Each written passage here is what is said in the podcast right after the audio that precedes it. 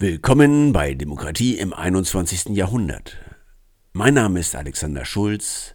Sie hören die Episode Nummer 13 zu dem Thema der Nahe Osten Teil 2. Es untergliedert sich in vier Abschnitte. Teil 1 der Iran, Teil 2 Türkei, Teil 3 Kurdistan, Teil 4 Israel. In der vorherigen Episode sprachen wir über Arabien, das im Nahen Osten mit 320 Millionen Menschen das mit Abstand größte Volk darstellt. Es verteilt sich auf vier Regionen, im Westen der Maghreb, östlich davon Ägypten, weiter im Osten die arabische Halbinsel, nördlich davon die Levante. Die arabischen Länder sind im Nahen Osten von einer Vielzahl von Nachbarstaaten umgeben, die wiederum sehr eigene Interessen verfolgen.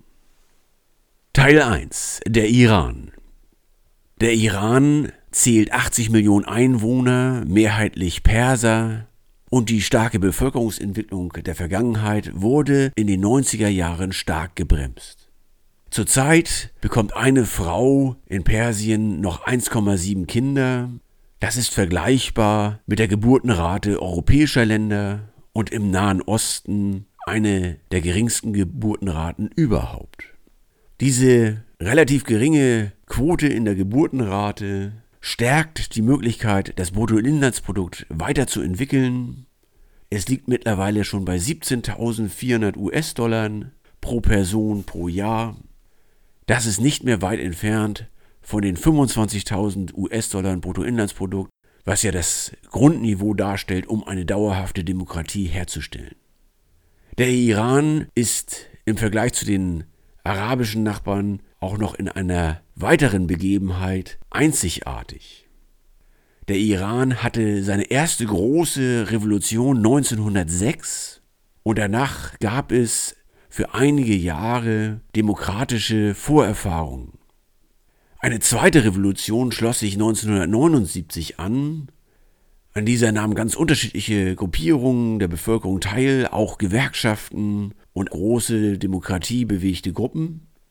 Doch letzten Endes setzten sich dort nach dieser Revolution die schiitischen Mullahs durch, und zwar mit Gewalt führten sie ein religiöses Ideologiesystem ein.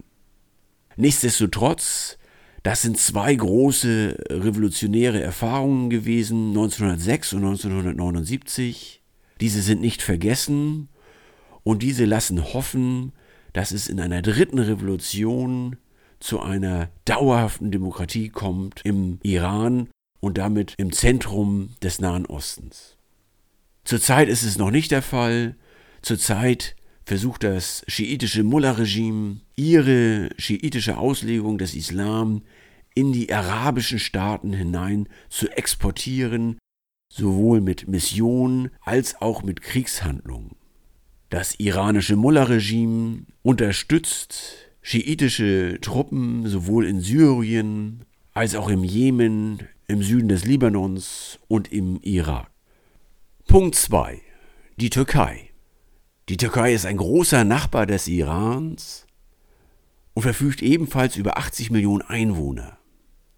Die Wirtschaft ist auf einem sehr guten Weg, deutlich über 20.000 US-Dollar Bruttoinlandsprodukt pro Person und Jahr, verbunden mit einer gemäßigten Bevölkerungsentwicklung, circa zwei Kinder pro Frau im Schnitt.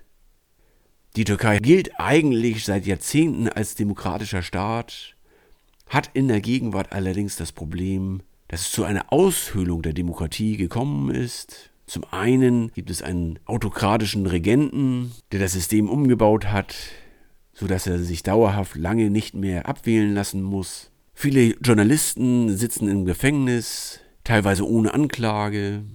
Die Rechtsstaatlichkeit der Justiz wird international angezweifelt. Das gegenwärtige demokratisch gewählte Regime verfolgt einen Kurs des ideologischen Nationalismus und verbindet diese Nationalismusideologie mit behaupteten und realen Feinden. Im Inneren des Landes werden diese behaupteten Feinde mit Polizei und Militär verfolgt. Viele eher linksorientierte Presseorgane wurden eingestellt, Was neu ist, dass auch äußere Feinde außerhalb des Territoriums der Türkei bekämpft werden. Die Türkei hat damit begonnen, in Nordsyrien Truppen zu stationieren und dort gegen syrische Bürgerkriegsparteien zu kämpfen. Und hier richtet sich das Feindbild eindeutig gegen die kurdischen Separatisten. Die Kurden leben in mehreren Staaten im Nahen Osten, aber mit der größten Gruppe innerhalb des Territoriums der Türkei und verfolgen seit vielen Jahrzehnten Unabhängigkeitsbewegung. Was für den Iran der Konflikt mit den sunnitischen Arabern ist, ist für die Türkei im Nahen Osten der Konflikt mit dieser Unabhängigkeitsbewegung der Kurden. Beide Konflikte sind in unmittelbarer Nachbarschaft am Eskalieren was zu zahlreichen Gefahren für die Sicherheitsstabilität des Nahen Ostens führt. Punkt 3. Kurdistan. Kurdistan ist das Polen des 19. und 20. Jahrhunderts, immer besetzt von gleich mehreren ausländischen Ländern. Seit über 100 Jahren wird den Kurden im Nahen Osten ihr Selbstbestimmungsrecht verwehrt, ihr eigener Staat verwehrt. Die meisten Kurden leben heute im Territorium der Türkei im Südosten. Dort leben circa 16 bis 20 Millionen Menschen kurdischer Herkunft. Weitere Bevölkerungsteile leben im Irak und im Iran, jeweils 6 bis 8 Millionen Menschen. Und auch in einer kleineren Gruppe in Syrien zwischen 500.000 und einer Million Kurden. Alles zusammen leben im Nahen Osten zwischen 28 und 37 Millionen Kurden.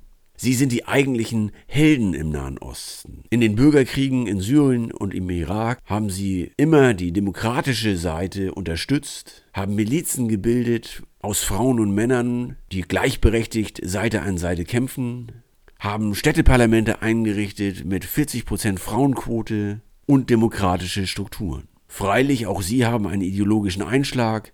Es ist die Ideologie des Sozialismus.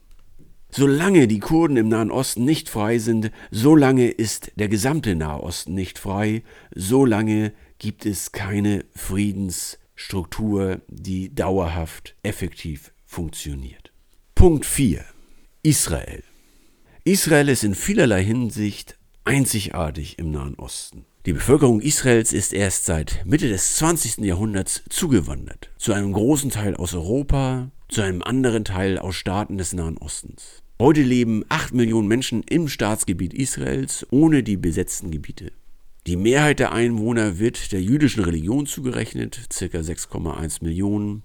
Die Minderheit ist arabisch-palästinensischer Herkunft im Staat Israel. Israel ist der einzig jüdische Staat auf der Erde und das Staatsgebiet umfasst nur 22.000 Quadratkilometer das ist etwa halb so groß wie die Schweiz. Davon besteht mehr als die Hälfte des Landes aus Wüste. Dennoch ist Israel ein modernes und fortschrittliches Land.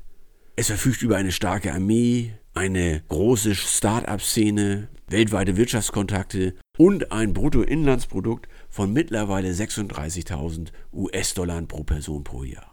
Das ist durchaus auf dem Niveau der meisten westeuropäischen Staaten. Es ist ein eindrucksvoller Beleg dafür, dass es im gesamten Nahen Osten große wirtschaftliche Entwicklungspotenziale gibt, die man auch heben und umsetzen kann. Die traditionelle Schutzmacht Israels ist die USA. Diese Funktion ist für dieses kleine Land äußerst wichtig, überlebenswichtig, denn es gibt einen massiven Konflikt mit den Palästinensern in den besetzten Gebieten und mit radikalen arabischen Strömungen weltweit.